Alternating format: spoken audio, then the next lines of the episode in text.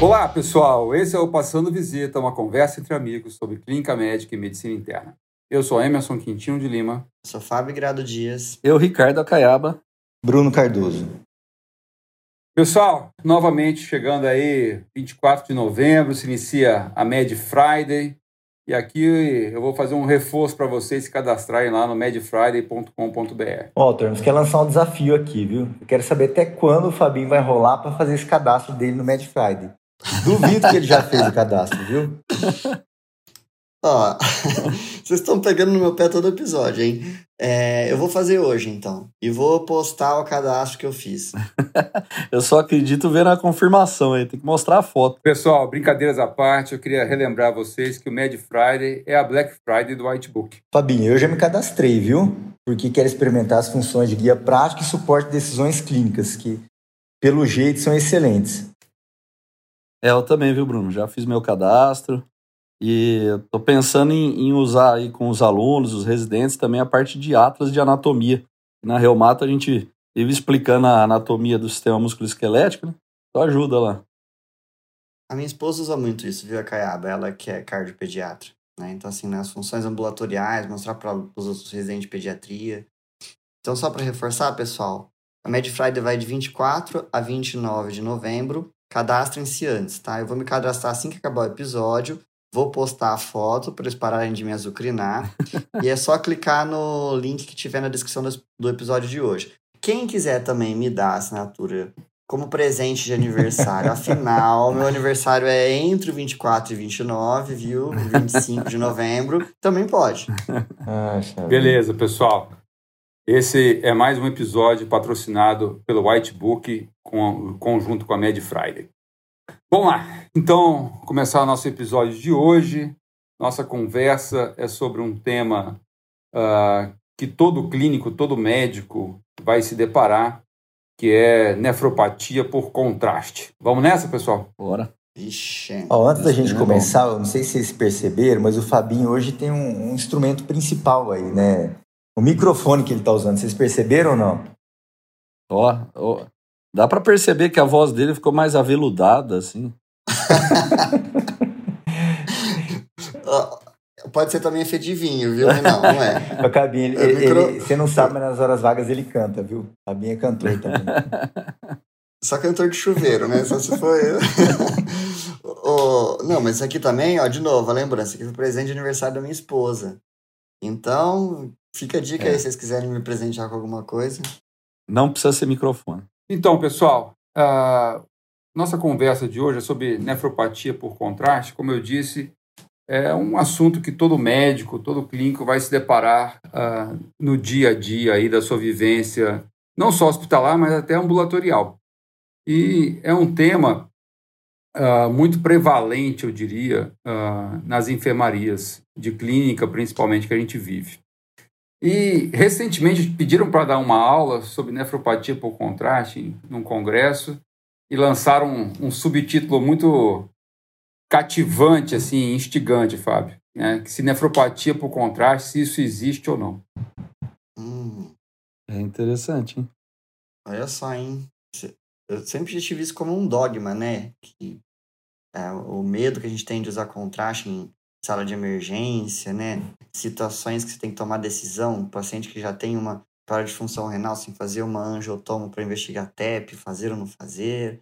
É. Né? Agora vocês estão vindo com essa que se existe ou não? É, na realidade é, é mais uma, uma pergunta aqui para poder botar vocês aí de cabelo em pé, né? Uh, se for ver do ponto de vista de fisiopatologia, do ponto de vista experimental, a gente não tem a menor dúvida e nefropatia, por contraste, ela existe.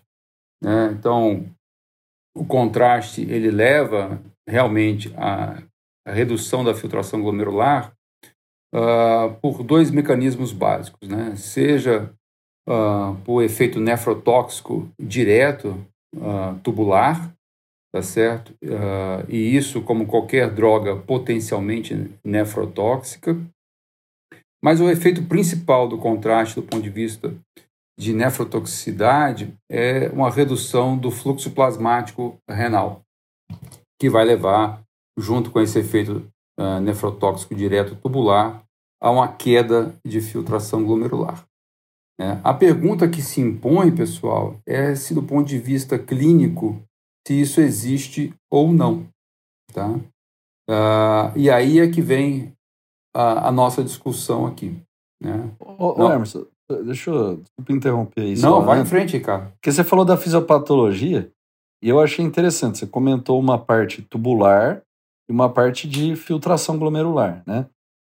De, de volume, né?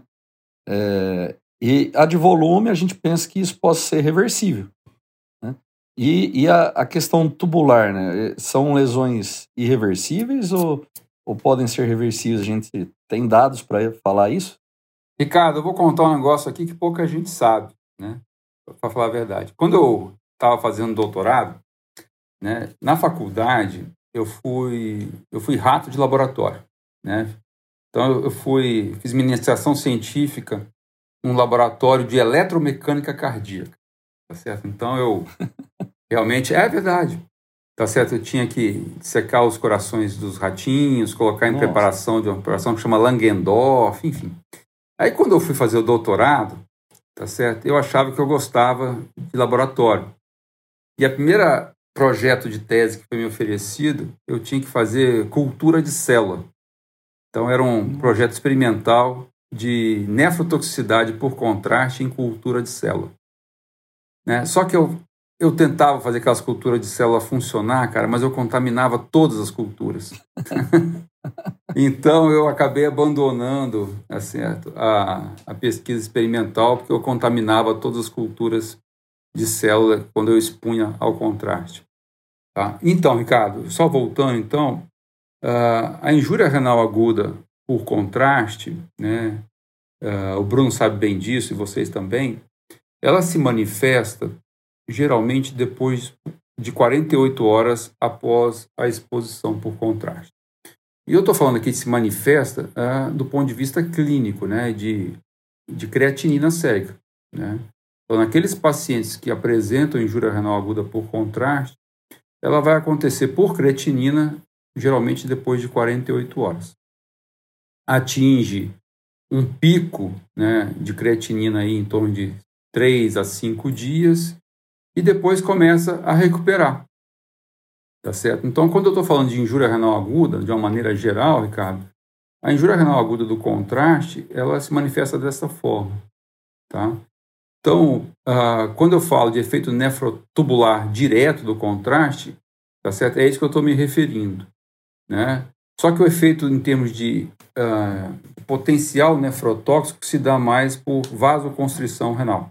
Tá? Então, as duas coisas andam em conjunto para levar a injúria renal aguda por contraste. Ô Emerson, é... eu queria estender um pouquinho nessa questão da fisiopatologia. Eu gosto de, de fisiologia, de fisiopatologia. E é, a questão que, o, que você levantou, né, que o Acaiaba levantou, que era a toxicidade direta na célula tubular. Ele está falando da questão de regeneração.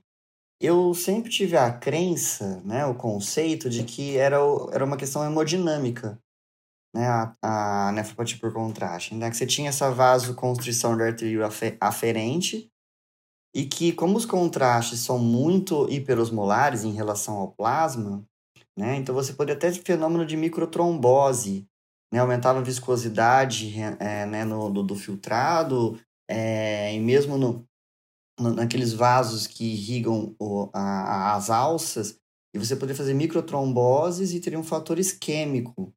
É, procede, procede isso? Esse, a gente assim está correta?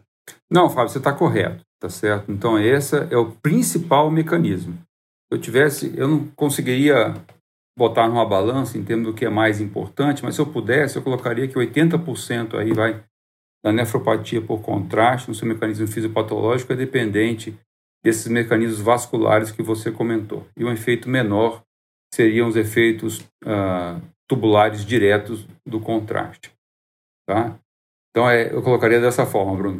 Oh, sim, esse é um tema muito comum na enfermaria, né? Assim, não vou falar todo dia, mas pelo menos umas três vezes por semana a gente tem que tomar uma decisão em realizar ou não um exame contrastado, principalmente contraste à base de iodo, né? E vez ou outra a gente revisa. Então, na última revisão que nós fizemos, é, mudou uma coisa que eu achei bem interessante. Eu acho que nefropatia por contraste muda bastante as condutas. Desde que eu era residente, a gente já colocou e tirou a N-acetilcisteína algumas vezes do, do jogo aí, né? Depois o Dr. vai comentar isso aí.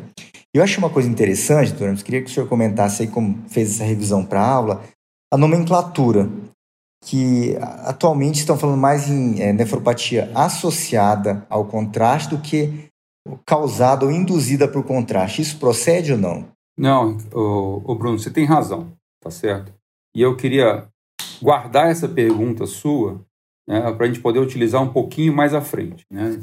Uh, tem uma revisão do New England de 2006 né, que fala que o título era Prevenindo Nefropatia Induzida pelo Contraste.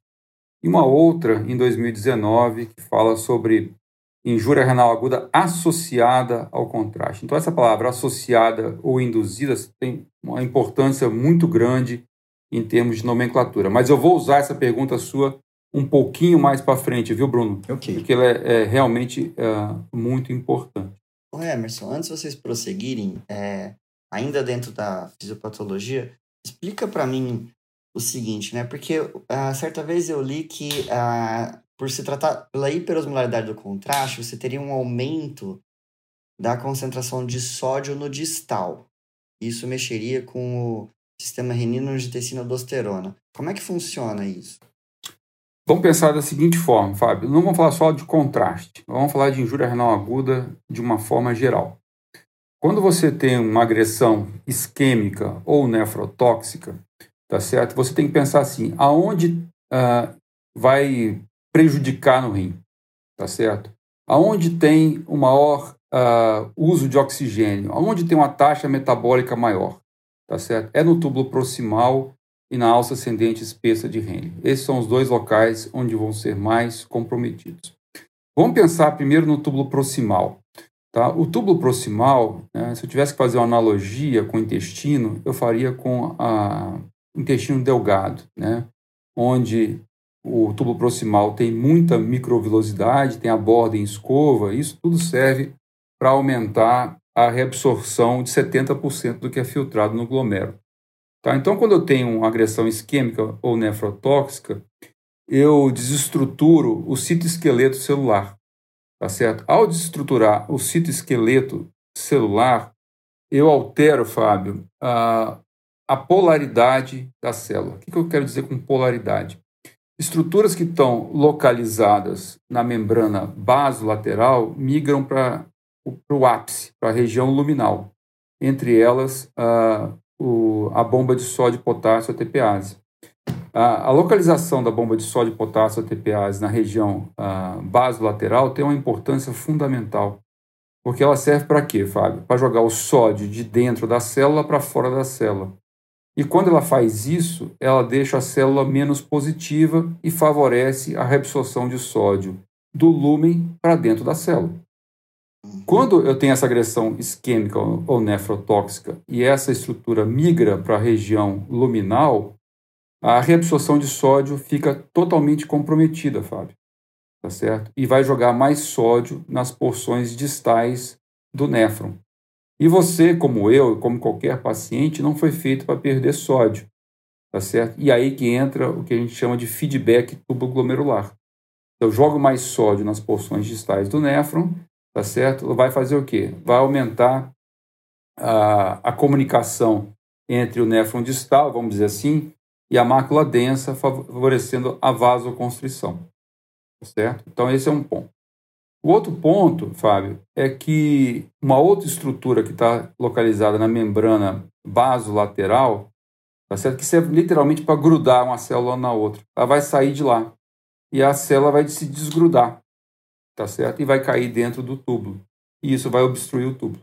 Então esse é o mecanismo básico da perda de polaridade celular que ocorre em toda a injúria renal aguda, inclusive na injúria renal aguda uh, pelo contraste. Tá? Só não queria deixar de esquecer, Fábio, de falar, comentar o seguinte, né? Negócio de contraste. Ah, a gente fala de contraste de alta osmolaridade, baixa osmolaridade. Você tem noção, Fábio, e Ricardo e Bruno, de qual que é a osmolaridade do contraste? Eu sei que Nossa. os contrastes mais antigos tinha mais de 800 miliosmóis, né, assim. Eu sei que os contrastes de baixa osmolaridade, que na verdade não são de baixa, né? São de baixa comparado aos de alta. Era coisa de 400, 500, posso estar enganado. É, você está certo, Fábio. Então, pelo menos 500 a 600 miliosmóis. É, lembrando que a osmolaridade plasmática é em torno de 290 miliosmóis. Já tem contraste isosmolar, né? mas assim, pelo custo ele acaba não sendo tão utilizado na, na prática clínica diária. Isso os, os iodados, né, Emerson? É, nós estamos falando aqui de contraste à base de iodo, pessoal. Contraste para fazer tomo, para fazer cateterismo. É isso que nós estamos conversando aqui. Né? Uhum. Deixa eu fazer uma pergunta. Assim, na prática, nossos pacientes são variados. Estou dando exemplo da clínica. É, todo paciente tem o mesmo risco para a gente ficar ciente. Como é que é, funciona isso aí, em relação aos que vão usar contraste? Ô, ô Bruno, tá certo. É, essa é uma pergunta fundamental. Tá certo? Quem, que, quem são os pacientes que estão sujeitos a piorar a função renal após contraste? Eu espero, né, eu, você, Ricardo, Bruno, não temos insuficiência renal. Certo? Então, o principal fator de risco disparado para injúria renal aguda pós-contraste é o fato de eu ter lesão renal prévia. Certo? Então, esse é o doente que nós temos que ficar mais preocupado. Tá? Uma série de outros fatores aí já foram descritos na literatura, né, como diabetes, mas principalmente aqueles pacientes com nefropatia diabética, a questão da idade.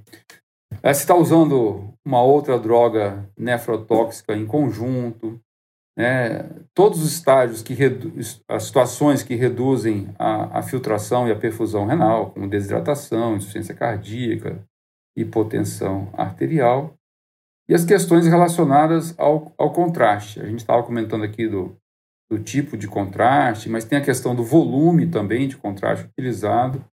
E se o contraste é utilizado por via venosa ou intraarterial. Mas, de novo, disparado, Bruno, se o cara tem doença renal prévia. Esse é o principal fator de risco. Ô Bruninho, os meus pacientes sempre estão nesses grupos, né, dos fatores de risco, né, os diabéticos, e o. Só que, o Emerson, se a gente entendeu, né? Se o nosso ouvinte entendeu a fisiopatologia que você acabou de explicar, uma das drogas que tem que se, ser abolidas né, da prescrição de quem vai ser submetido a um exame contrastado é anti-inflamatório. Ô, Fábio, Ricardo que nos, não esteja nos ouvindo aqui, né? Tá certo. cara, anti-inflamatório é uma droguinha que é boa, cara. Eu vou falar para você, Ricardo. Tá certo? é, é uma droga excelente. Sabendo usar, é uma droga muito boa, né, Ricardo? É, mas não é para. Né, 99,9% das vezes a gente não vai usar constantemente. E as situações que demandam é, exame contrastado, geralmente a gente vai também evitar é, anti-inflamatório. Né? Não, é, acho que ninguém vai usar um contraste endovenoso é, para alguma situação que o paciente precise de anti-inflamatório naquele momento, naqueles dias. O, o, então, geralmente dá, dá para Só que tem que lembrar de falar isso para o paciente, né, Fábio? É isso que. Aí onde eu queria chegar, porque é o seguinte. A, o, o Bruninho tá levantando aqui aqueles pacientes que vão fazer exame contrastado estão internados. Mas quantas vezes né? Aquele, principalmente aquele paciente que tem vários médicos que o acompanham ambulatorialmente. Então, ele vai na caiaba para tratar de alguma coisa e está em uso de anti-inflamatório por um momento, né? né? Por uma necessidade de momento. E aí, um outro colega pede uma, um exame contrastado. Sim. Certo? Então, assim, é, a gente tem que tomar esse cuidado de orientar o paciente de que anti-inflamatório e exame contrastado não combina. Exato. Ô, Fabinho, você já teve a impressão de, de alguém te falar uma coisa óbvia você não entender e depois de muito tempo você entender? Já teve essa impressão não? Já. Você já viu aquele filme De Volta para o Futuro? Na verdade, ele vai para o passado, né? Não sei porque chama De Volta para o Futuro, viu? Você já viu esse filme? é verdade. Sabe o que eu tô falando isso? Ó, Dr. Emerson falando que a quantidade de contraste é um fator de risco para nefropatia. Muito tempo né, é, atrás, um, quando eu dava plantão de R2, um dos chefes do PA me falou o seguinte, ó, chegou um paciente com dor torácica, supra de ST, vai para angioplastia. Ele falou assim, Bruno, não deixa fazer ventriculografia. Faz o CAT, se tiver que fazer angioplastia, faz, mas não deixa fazer ventriculografia. Hoje eu vou entender isso, Fabinho, acredita? Na verdade, ele ia usar mais contraste fazendo ventriculografia e ia prejudicar o rim dele. De volta para o futuro, Fabinho. Vamos lá. e, e, tem um detalhe, né, Bruninho? Quantas vezes a ventriculografia é fundamental, né, nesse caso aí, né? Agora, é. Emerson, questão de definição, né? Quando você fala assim de, de nefropatia associada a contraste, né? O que, que a literatura define, né? Então, é a ascensão de meio ponto de creatinina, 25%, tem definição nova? Então, Fábio, é, isso aí, cara, durante muito tempo, uh, cada um utilizou a definição que queria, tá certo? Então, tem, é difícil, foi difícil durante muito tempo até comparar os, os trabalhos. Tá? Então, acho que a gente deve utilizar aqui a definição uh, de injúria renal aguda geral, como o Cadigo preconiza, né? que seria para toda injúria renal aguda, um aumento de 0,3 miligramas na creatinina sérica em 48 horas, ou um aumento de 50% em até 7 dias, ou uma redução do volume urinário para meio ml por quilo-hora por pelo menos 6 horas. Do ponto de vista prático, assim, no dia a dia, Fábio, as pessoas acabam utilizando mais creatinina. Então, aumentou 0,3 em 48 horas, isso é injúria renal aguda. Concordo contigo que no passado se usou piora de 25% da creatinina sérica ou aumento de meio miligrama tá, de creatinina. Mas vamos utilizar aí, Fábio, aumento de 0,3 em 48 horas uh, ou aumento de 50% em 7 dias. Vamos fixar que isso aí é injúria renal aguda. E, e o, o, que eu acho chato aí é que não tem clínica, né, Emerson? É só laboratorial. Tem que lembrar de fazer esse monitoramento. Porque a hora que tiver clínica é que já foi, né? Pois é, Ricardo, tem razão, tá certo. E, e, eu brinco quando eu vou dar aula de biomarcador, né, de injúria renal aguda, que eu tenho uma inveja danada dos cardiologistas nesse ponto, Ricardo. Tá certo? Por quê? Cara, desde 1960, os cardiologistas só vêm melhorando na questão de diagnóstico, né, de infarto agudo miocárdio. Né? Começa lá com DHL, passa por CKMB, quando eu era aluno, e desde a década de 90 os caras só usam troponina. Né? Nós, nefrologistas, estamos na creatinina há 50, 60 anos, melhoramos nada. Tá certo? Então, esse é um problema. Né? Mas aí já está aparecendo uns biomarcadores novos aí que talvez no futuro próximo, com o ganho de escala, tá certo? Uh, o preço possa uh, baratear um pouco. Né? Só, eu queria lançar um desafio para vocês aqui. Fábio, você tem noção de quantos pacientes o nosso grupo aqui de injúria renal aguda do hospital acompanha, acompanha ano a ano aí, não? Hum, não faço ideia. Não faz tem, ideia? Você tem, tem Ricardo? Tem, tenho medo de chutar um número muito é, longe, falar uns mil. Mil? Número eu não sei, mas. Chuta aí, é... Ricardo, vai. Ah, eu chutaria mais ou menos isso. Mas eu não eu, eu sei que é muito. Ô, Bruno, gente... você foi residente que ano, Bruno? Né? De clínica foi em 2006.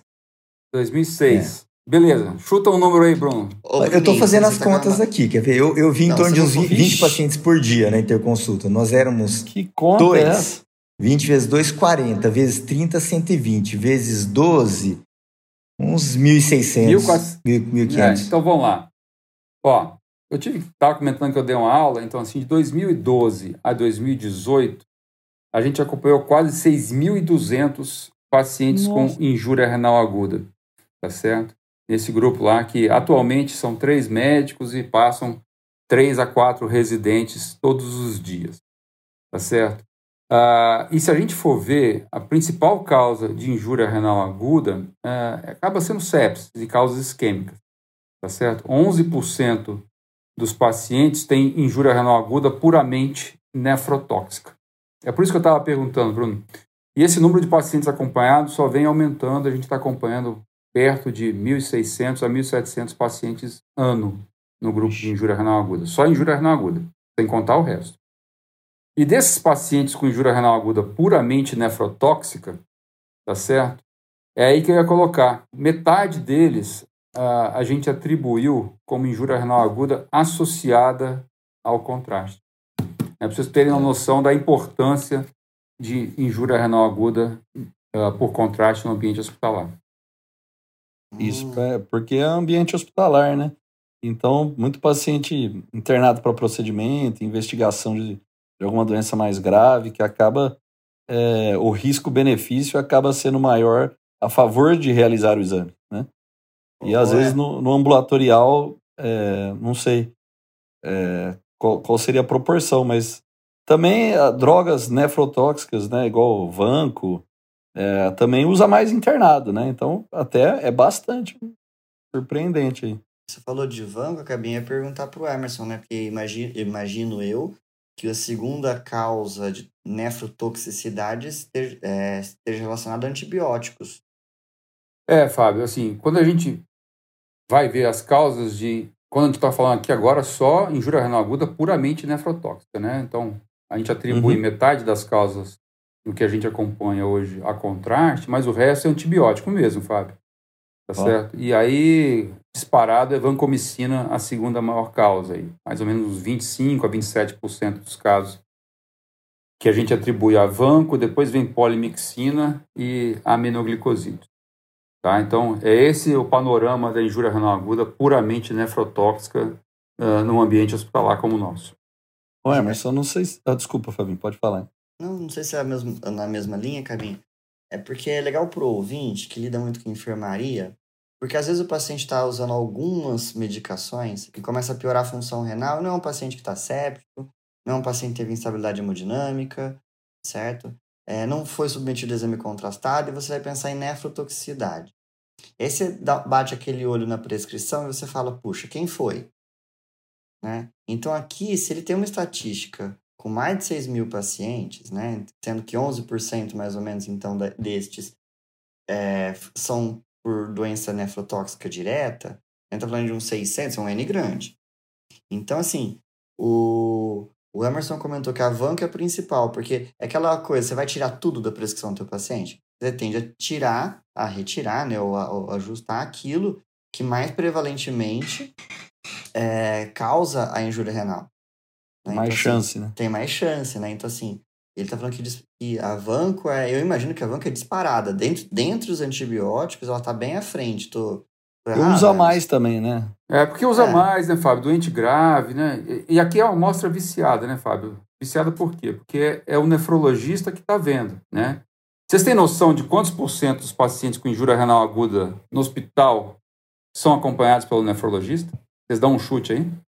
Vixe. Hum. Com o sistema de alerta aí que a gente é, tem. É, é isso, que eu, é isso que eu vou fazer vocês pensarem um pouco. Tem noção, Bruno? Acho que um quarto, mais ou menos. 25%. Na mosca, Bruno. É isso aí. Oh, não foi combinado, hein? Eu tô fazendo cálculo Não, não, aqui. não foi mesmo.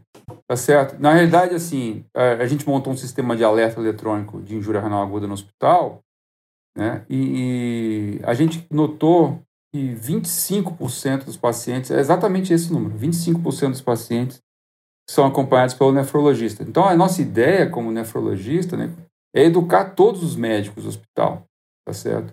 Ah, para lidar com esse problema. Né? Porque a maior parte vai estar com o não especialista. Ô, Emerson, eu acho legal falar também, que eu já li a respeito, mas não lembro os números. Talvez você saiba aí melhor. É, a gente, a gente imagina no paciente internado, fez um contraste ou antibiótico e tal, e evoluiu com uma injúria renal aguda. E aí fala, poxa, como é que ele vai sair dessa agora e tal? Mas não é um problema só daquela internação, né? Isso pode pesar para frente para o paciente, né? A importância disso. Né? É, Ricardo, você lançou um assunto que eu nem tinha pensado em falar, para falar a verdade, né? Mas é importante, né? Porque a gente estava falando de injúria renal aguda, Uh, se a gente botar todo mundo num pacote só, tá certo, de injúria renal aguda, os 40% mais ou menos, infelizmente, dos pacientes vão, vão evoluir a óbito. É óbvio né, que quanto maior, maiores as comorbidades, a gravidade, internação em terapia intensiva, a mortalidade é maior.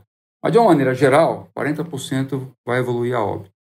Tá certo? E desses pacientes que sobrevivem, a maior parte recupera.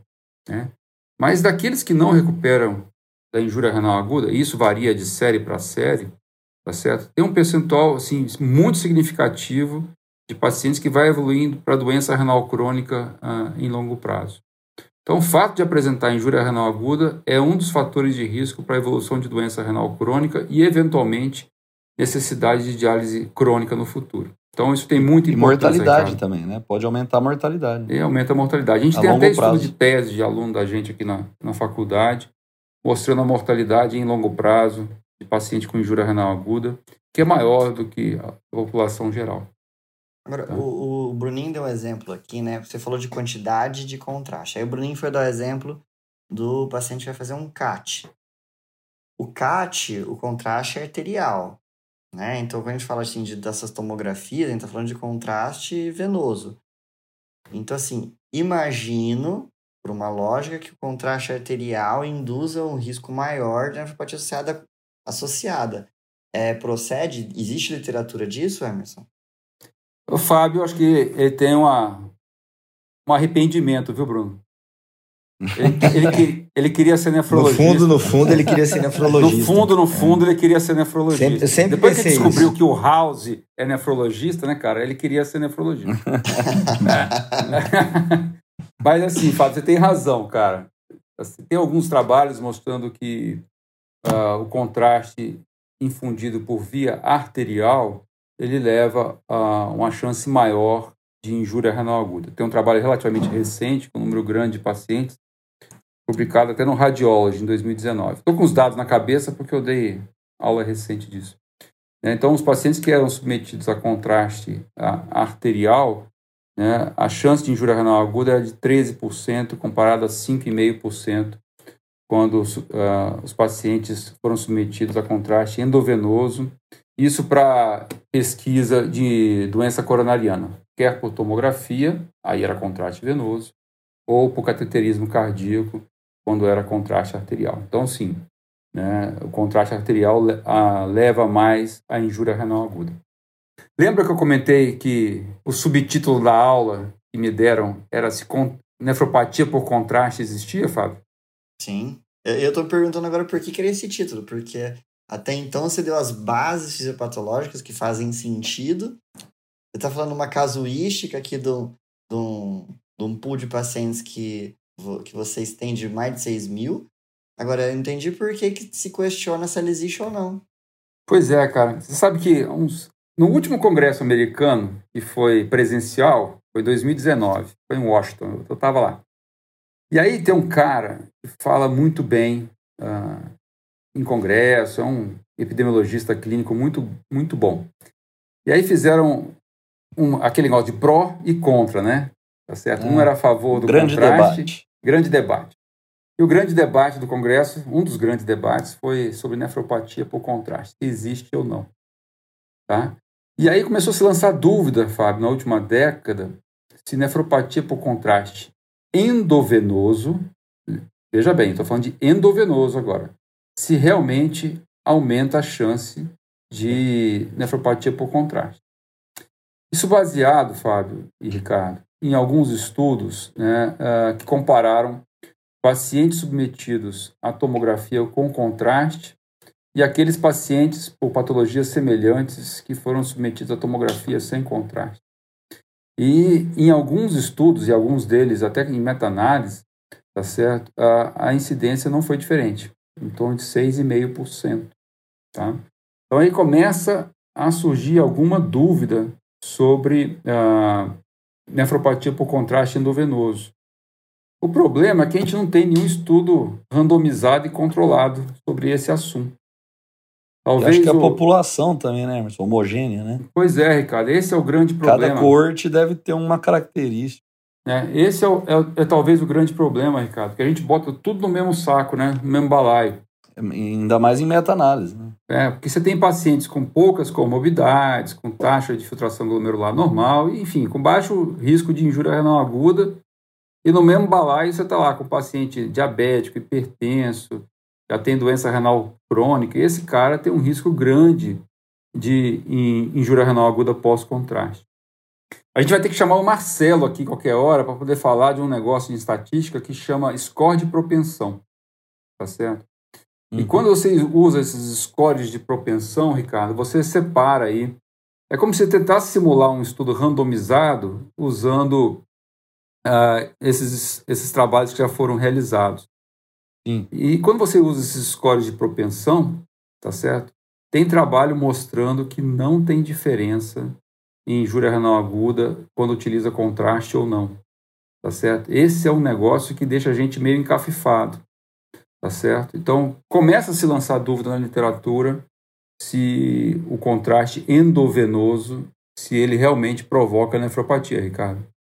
Olha só. Eu fiquei, eu fiquei meio assustado de falar 6,5% nesse estudo aí, é, porque tomografia sem contraste, a gente faz um monte né, por dia. Se pegar 6,5% tivesse insuficiência renal aguda, né, ou injúria renal aguda, aí seria um volume gigantesco de pessoas aí. E aí eu me incluo nisso, porque tomografia para osso a gente geralmente faz sem contraste e eu tava tranquilo. Agora você me deixou com o peso na a pulga atrás da orelha agora. é, nós estamos falando de paciente de alto risco, né, Ricardo? É, então, isso que eu, por isso que eu queria chegar lá, né? Assim, é, dizer, é, o, é o perfil do paciente, que era o que você estava comentando.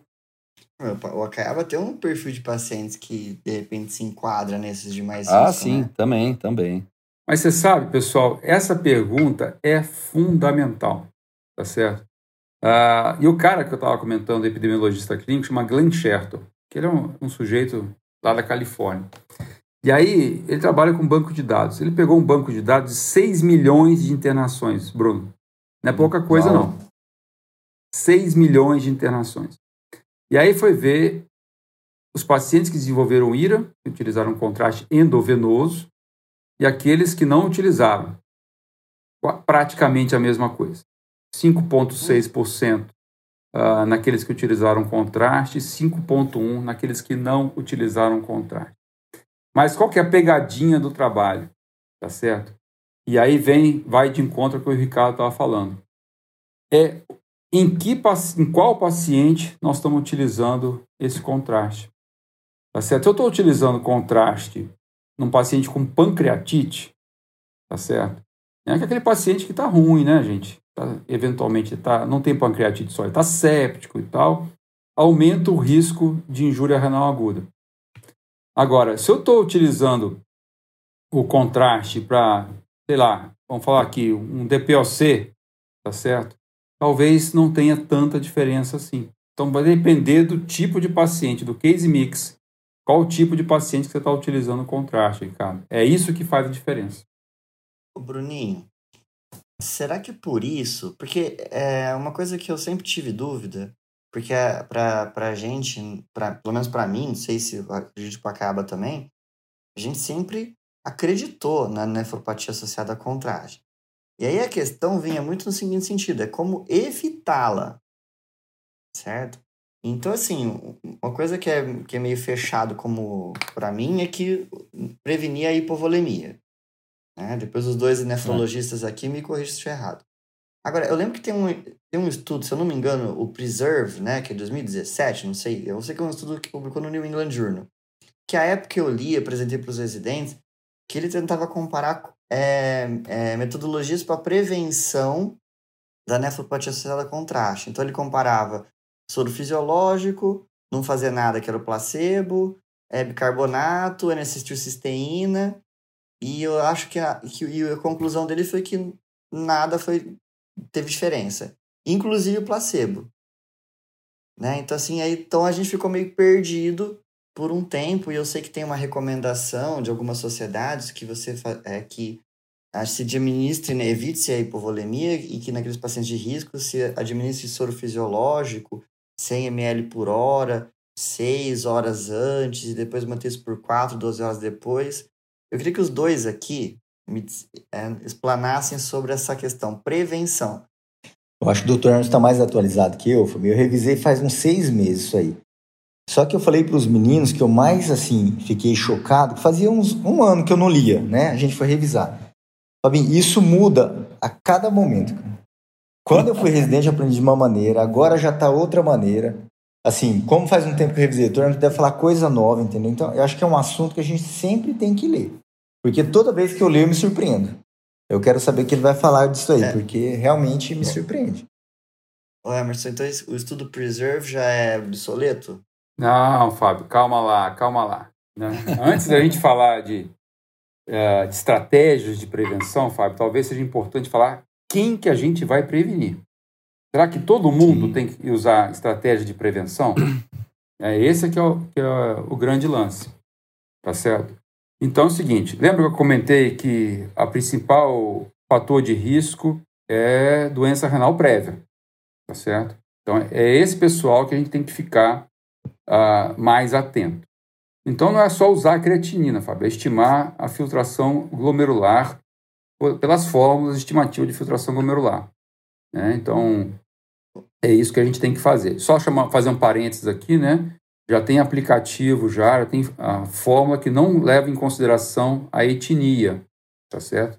Tem um estudo publicado no New England recentemente, tá certo? Mudando e a gente não deve mais levar em consideração a etnia no cálculo da filtração glomerular estimada.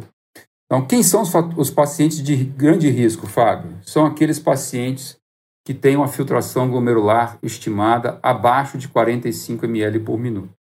É isso que a, a, nossa diretriz, que é o CADIGO, recomenda, que esse paciente a gente tem que ter uma atenção maior. Ô Emerson, você sabe por que, que eu, mesmo não sendo nefrologista, gostar, é... acabei lendo isso do Preserve, né? Porque se eu não me engano, corrija-me se eu estiver errado, ele randomizou pacientes que eram esse público que você está falando. Eram pacientes que tinham clearance de menor que 45, e a maioria destes randomizados eram os pacientes que eu trato, né? São os diabéticos. Sim. A, ca a causa da, da, pior, da doença renal crônica deles. Né? Então, Fábio, voltando, a gente tem que ter atenção com esses pacientes, abaixo de 45. Ah, o Colégio Americano de Radiologia ele tem uma postura de recomendar ah, a proteção dos pacientes abaixo de 30, né? mas assim, os nefrologistas são um pouquinho mais conservadores e sugerem que a gente deve uh, ter uma atenção maior com aqueles pacientes com filtração glomerular abaixo de 45 ml por minuto. Tá? Uh, sabe o que a gente fez, Fábio, lá no hospital de novo? Né? Quero utilizar isso como exemplo. A gente tentou montar um protocolo, a gente tentou não, a gente montou, na realidade, um protocolo de proteção de injúria renal aguda por contraste. E o pessoal da hemodinâmica foi bastante parceiro com a gente, tá certo? E tanto é que, por causa de onda, né? Então a gente teve que fazer esse, esse protocolo lá. Tem um enfermeiro lá, que é o enfermeiro Kleber, que é o gestor desse protocolo, é, e aí a gente usa um fluxograma, né, onde a gente identifica os pacientes é, de alto risco, e a gente já comentou aqui quais são os pacientes de alto risco, tá? E nenhum paciente faz tomografia por conta, perdão, uh, procedimentos endovasculares lá na hemodinâmica do hospital sem uma creatinina, Fábio. Né? Então, tem um enfermeiro, que eu já comentei, que ele liga para os pacientes com três meses antes do exame, se for exame letivo, e reforça com uma semana antes para saber se o paciente tem creatinina ou não. Se ele não tiver, quando chegar para fazer o exame, a gente tem um esquema lá, Fábio, que dosa a creatina rápido. Em menos de uma hora o resultado está pronto para poder saber se aquele paciente é de risco ou não de acordo com as faixas de filtração glomerular. E aí a gente vai para o exame endovascular, Fábio, já sabendo se aquele paciente é de risco. E aí eu vou lançar uma pegadinha para todos os dois aqui. Uh, quantos procedimentos endovasculares vocês acham que a hemodinâmica fez em dois anos? Assim, hoje, hoje o Emerson tá com perguntas só de é, números. Só de números. Só para. Chuta aí, Bruno. Por ano? É, nos dois anos aí que a gente fez esse protocolo. Quantos procedimentos? Quer ver? Eu, eu vou fazer uma conta, quer ver?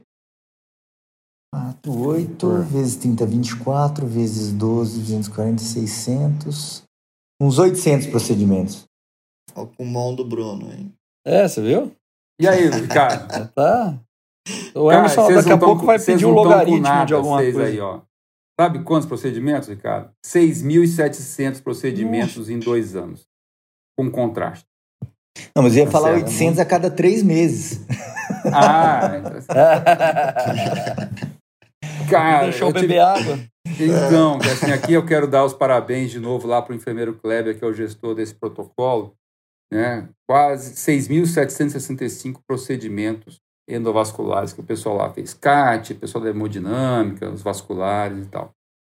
Por que, que eu estou contando isso, Fábio? Porque a maior parte desses pacientes são pacientes de baixo risco. Né? 60% desses pacientes são de baixo risco, de acordo com a filtração glomerular. Tá? Então, por quê? Porque, assim, é, sou eu, sou, é você que não tem a doença renal prévia, tá certo? Que vai ser submetido a um exame com contraste, então, em teoria, a gente não tem que se preocupar muito. Em teoria, nem precisa de, de nefroproteção. Não precisa fazer nada. O cara vai sair sem injúria renal aguda, ponto de vista estatístico. Tá? Mais ou menos 15% dos pacientes são pacientes de risco moderado ou de alto risco. E é esse paciente, é esse público que a gente tem que ficar uh, preocupado. Tá certo? Aí, para não te enrolar muito, Fábio, tá certo? Voltar lá para como é que a gente faz nefroproteção, tá certo? Você comentou aí o que você aprendeu na escola, tá certo? Tem um estudo lá no, no New England da década de 80, comparava solução salina a 0,45 versus manitol versus manitol mais diurético, mais furosemida. Então, nem sei como é que isso pode ser ético hoje em dia, né? mas naquela época era, tá certo? Ah, e mostrou que o grupo que tomava solução salina 0,45% tinha menos nefropatia por contraste. Tá? Depois veio uma série de estudos aí, e na, nos anos 2000 compararam uh, salina 0,45% com soro fisiológico a 0,9%. É um estudo escandinavo, tá certo? E a proteção foi um pouco maior com soro fisiológico. E desde então, o soro fisiológico foi a estratégia mais utilizada. E o que se recomendava era 1 ml por quilo de peso por hora, 12 horas antes e 12 horas após o uso do contraste. E é o que vem sendo utilizado até hoje. E vamos convir aqui, vamos chegar num acordo aqui que é muito pouco prático isso, né? Tomar 12 horas de soro fisiológico antes e 12 horas depois de soro fisiológico, né, Ricardo? É, alguns procedimentos são ambulatoriais até, né? O paciente tem que ir embora. E, pois é. E, e a N-acetilcisteína que o Fábio comentou, eu cheguei a prescrever já, Emerson. Ah, muita gente prescreveu, Ricardo, e, e até continua prescrevendo, para falar a verdade, mas fizeram essa pergunta para mim eu falei que a N-acetilcisteína é bom para catarro. Tá certo? tá certo. É bom para catarro, tira a secreção, que é uma beleza. Tá certo? Agora, para proteger para injúria renal aguda, não presta muito não, viu, Ricardo? É, mas a gente prescreveu bastante. Quando, quando eu era residente que me ensinaram isso, eu achei esquisita. Eu tive essa intuição. então, Ricardo, é bom para catar, cara, mas assim, para proteger de injúria renal aguda, não, não, não, vale muito a pena, não. Tem estudo brasileiro, inclusive, tá certo? Grande, né?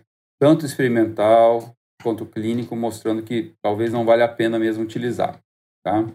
Que talvez tenha mudado um pouco aí, né? Uh, seja o lance do bicarbonato, tá certo? E esse aí é um, é um negócio mais prático, né? Quando você dá um litro de soro fisiológico, Fábio, quantos miliequivalentes de sódio tem num litro de soro fisiológico? 154. Isso aí, de prontidão. Tá, então qual foi a ideia do, da galera? Vamos pegar essa quantidade de sódio, tá certo? E vamos botar na forma de bicarbonato.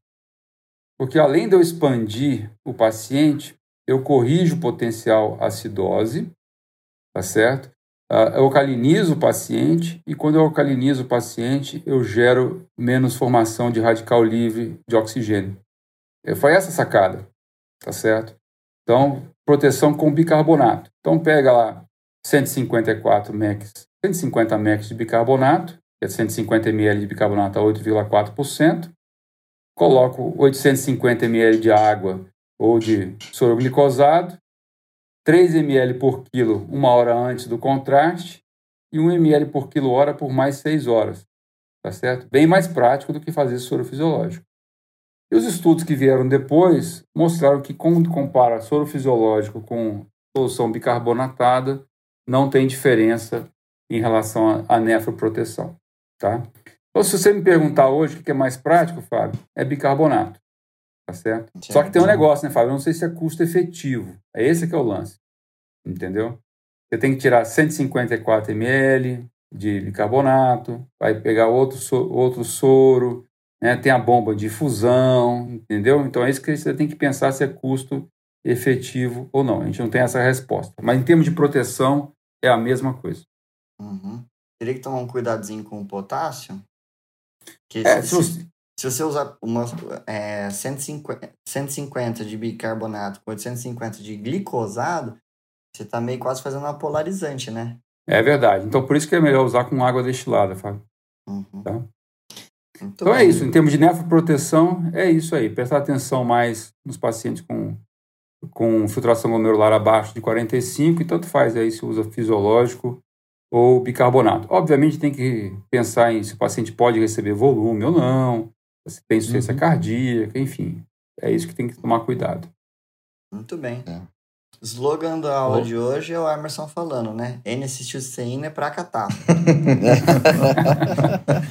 Mas sabe, sabe, sabe o negócio? Eu estou falando demais hoje, eu fico bem quieto. Normalmente eu, eu fico dando, levantando a bola para vocês, né? A gente tem que Não. tomar cuidado com um negócio que chama renalismo, Fábio. Você faz ideia do que seria isso, Fábio? Renalismo, pelo sufixo e prefixo aqui, sei lá, o... é o egocentrismo do nefrologista? Não chega tanto, não, Fábio. Não chega tanto. Tá certo? Sabe que é uma coisa que tem que tomar cuidado, cara?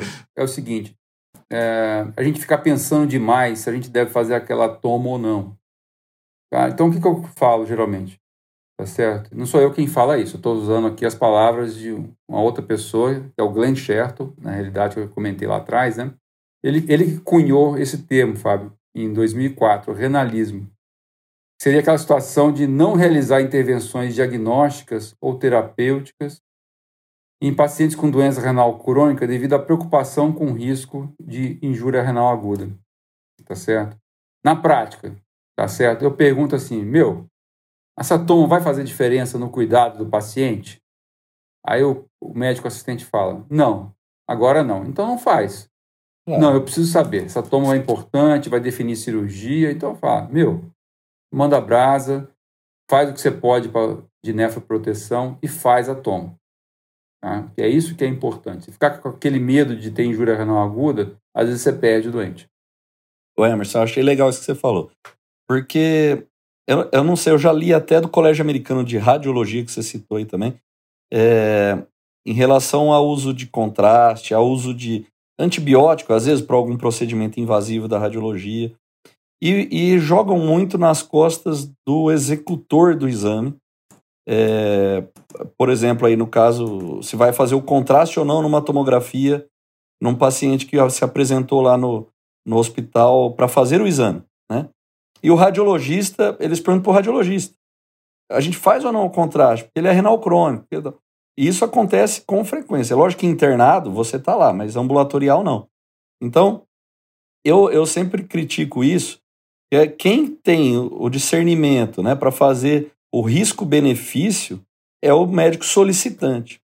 E é por isso que eu falo assim sempre que possível que a gente tem que entender bem o exame que a gente está pedindo, os possíveis eventos adversos aí do exame, para a gente definir se a gente quer, por exemplo, a tomografia com contraste, se precisa mesmo daquela tomografia frente a um paciente que é renal crônico, por exemplo. Né? Então, a gente tem, é a gente que tem que pesar na balança aí, porque se, se o não fizer a tomo e for um TEP, não adianta você preservar o rim, né? Vai morrer de outra coisa. Então, a gente, a gente tem que ter é, sempre, né? Como na medicina é comum, a gente está sempre nessa gangorra entre risco e benefício, né? Era isso que eu ia comentar, Cabinha. Em todas as situações, eu como dou plantão na emergência, é, a maioria das, das vezes são pacientes que a gente está suspeitando de TEP. É, você, e- quer, você quer fazer uma angiotomo, E eu já fui ler, Fábio, sobre algumas coisas assim, quais seriam as recomendações. E geralmente é o Colégio Americano de Radiologia ou é a Associação Brasileira de Radiologia tal que, que fa fazem algumas diretrizes sobre o que eles podem fazer enquanto radiologista. Né? E na verdade ele- eles não são eles que estão pedindo o exame. Como é que eles vão pesar a importância da indicação do exame? Né? Fica difícil. Então eu acho que falta um movimento, e isso não é só aqui no, nosso, no hospital que a gente trabalha, mo- eu percebi que isso é no Brasil todo, no mundo todo, né? É, eu acho que falta essa conexão melhor entre quem pede, quem realiza o exame, para a gente poder ter esse, esse balanço aí. E a gente entender mais né, do, do exame que a gente está pedindo. Emerson, eu queria fazer uma perguntinha para você. Eu posso ainda falar então para os pacientes que usam metformina e quando forem fazer exames contrastados, que retirem a metformina no dia que for fazer realizar o exame e a reintroduzam dois dias depois, que é o que a gente mais lê. Ô, Fábio, já ouviu falar em medical reversal? Já. Já. Talvez eh, nós estamos no medical reversal aqui, Fábio. É, coisas que a gente acreditava que talvez a gente esteja mudando de opinião, tá certo? Uh, nós estamos lançando aqui um desafio para os nossos ouvintes, né? Na questão de nefropatia por contraste, tá certo? Uh, que talvez não seja tão maléfico assim o contraste como a gente já acreditou, tá certo? Uh, e talvez a mesma coisa seja válida para metformina, Fábio, não só por contraste aqui, mas até no ambiente hospitalar, tá certo? E eu queria até escutar a tua opinião sobre esse assunto em particular. Porque o que a gente mais faz é suspender metformina do paciente inter, quando ele interna, tá certo? Pelo risco de acidose lática, tá certo? A maior parte dos doentes, cara, não estão em risco de acidose lática quando internam. Essa é a grande verdade. Né? E talvez, Fábio, vale a pena suspender metformina daquele paciente de alto risco que vai ser submetido ao exame contrastado. Né? Para os outros, Fábio, não sei se vale a pena, não. Esse aqui eu quero, até quero escutar você um pouco. Olha, você falou num assunto que eu comento todo dia com, com os residentes. É, parece um dogma, né? Você não pode dar antidiabético oral para paciente internado. Não é bem assim. Só que quando vocês vão ler diretrizes, quem está escrevendo diretrizes não está olhando para aquele paciente individualmente que você está prescrevendo naquele momento, né? Então, metformina não é nefrotóxica, tá? Que os ouvintes não se enganem. O problema é que ela aumenta muito o risco de acidose lática tipo B quando o paciente piora a função renal. Então, naquele paciente, Emerson, que você está tratando, que você já está vendo que o fator, por exemplo, ele está tratando uma infecção e ele já está em fase de recuperação, ou o paciente estava com insuficiência cardíaca descompensada, que já está, já está compensando. Esses pacientes, é, é por que não voltar com a, com a metformina? Certo? Eu, então, eu assim, sinceramente, não vejo problema, Fábio. É, então, se você não enxerga, mas não vislumbra motivos para que esse paciente venha a ter uma deteriorização da função renal, acho que poderia se voltar. Inclusive, talvez fosse mais custo efetivo, tá? Porque o controle da glicemia é. né, ficaria melhor, certo? Os, alguns desfechos poderiam melhorar, você teria um menor custo com, com um destro, Tá? Então, assim, eu acho que eu sou bem favorável a se reintroduzir, porque aquela história, né?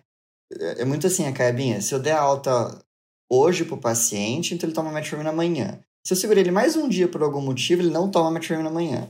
Você quer ver outra, e, Fábio? E separa a metformina para é. fazer atomo.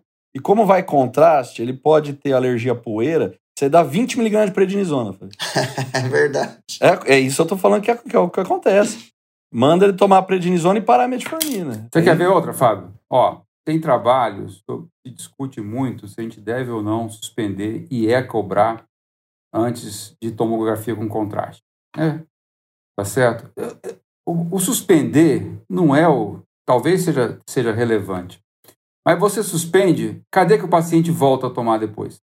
Entendeu? Cadê que o médico lembra de retornar o Minha tosse melhorou, ele vai falar. Tá certo? Então, assim, esse é que é o grande risco. Você suspende de uma maneira uniforme protocolar, mas muitos pacientes e médicos não retornam a medicação que é benéfica para ele. É, e tem um detalhe, o paciente pode criar um, uma, um conceito de que o remédio é muito, é muito ruim, que o remédio é nefrotóxico, e passam a rejeitá-lo. É. é. Mas, pessoal, acho que era isso que eu queria conversar com vocês sobre contraste. O Bruno, Muito que bom. é o cara mais esperto, mais inteligente, como eu sempre falo, tá certo? Que mais estuda medicina aqui e, outro, e afins. Tem alguma diquinha para nós aí, Bruno? Eu tenho. Enquanto vocês ficaram conversando aí, eu fiquei montando uma coisa aqui na cabeça bem. Assim, medicina eu sei pouco, mas assim, eu sou bem criativo para fazer outras coisas, né? Ah, para os nossos ouvintes, vocês que vejam esses títulos famosos aí, é tudo invenção do Bruno, viu? Pessoal? Ó, eu falei no filme De Volta para o Futuro, né, Fabinho? E a gente está comentando de um tema aqui que é o vai e vem da medicina, né? A gente fala uma coisa hoje que amanhã já não é verdade, mas depois volta a ser verdade. Eu acho que nefropatia por contraste é uma das coisas que a gente mais vê isso. Aí eu queria pegar uma frase, Fabinho. Você lembra que você é da minha idade um pouco mais velho, você brincar, viu, Fabinho? Lá, Eu sou, eu sou um ano e meio mais novo que lá no filme, ó, claro ó, isso. lá no filme tinha o Dr. Emmett Brown e o Mark McFly, que era o jovem, né? E no final do primeiro filme ele fala o seguinte, Fabinho, para juntar o episódio de hoje, ó. Para onde nós vamos, não precisamos de estrada.